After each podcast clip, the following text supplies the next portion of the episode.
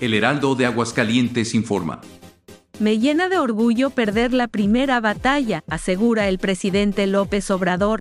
El presidente López Obrador dijo que le llena de orgullo haber perdido la primera batalla de su Plan B electoral. El mandatario dijo que los consejeros del INE no son verdaderos demócratas y los llamó farsantes y empleados de la oligarquía.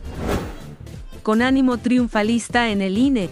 Al presidente del INE, Lorenzo Córdoba, no le desapareció la sonrisa en los 105 minutos que duró la sesión del Consejo General.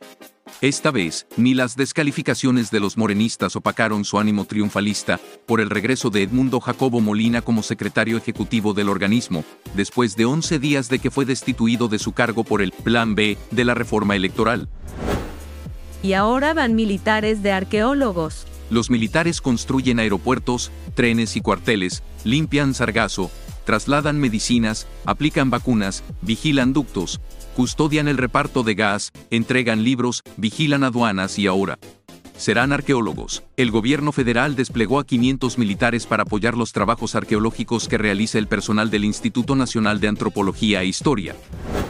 Y en información local, Feria Nacional de San Marcos 2023. ¿Por qué será más cara este año? La Feria Nacional de San Marcos de este año será más cara en un 13 a 15% al menos, dada la alta inflación promedio que hay sobre todo en los sectores de bebidas y alimentos, advirtió el vicepresidente regional del Centro Norte de la Federación Nacional de Colegios de Economistas, Jael Pérez Sánchez. Invadidos por aguas negras. Vecinos del fraccionamiento San Gerardo Residencial denuncian ser víctimas de la descarga de aguas negras provenientes de la planta tratadora que existe dentro de la zona, sin que hasta el momento la autoridad municipal haya puesto remedio. Las descargas han matado a gran parte de la flora y fauna de los alrededores. Los vecinos piden la intervención del presidente municipal Leo Montañez, sin éxito hasta el momento.